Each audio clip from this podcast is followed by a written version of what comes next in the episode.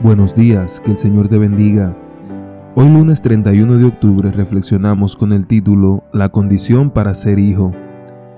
2 Corintios 6, 17 y 18 dicen, Por lo cual, salid en medio de ellos y apartaos, dice el Señor, y no toquéis lo inmundo, y yo os recibiré y seré para vosotros por Padre, y vosotros me seréis hijos e hijas, dice el Señor Todopoderoso.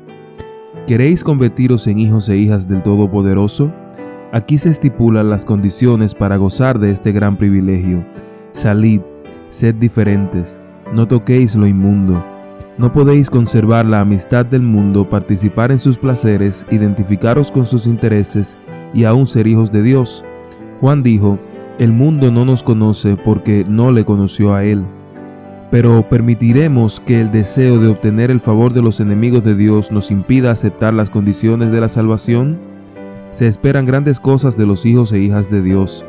Se considera un gran honor ser invitado ante la presencia de un rey de este mundo, pero consideremos el asombroso privilegio que se nos ofrece.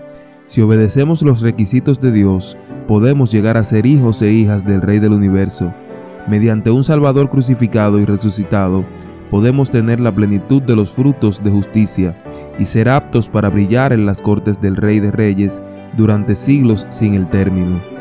El mundo no conoce la exaltación de los hijos y las hijas del Altísimo. Los que los rodean no ven que el espíritu humilde y abnegado y la paciente mansedumbre de corazón tengan un valor extraordinario.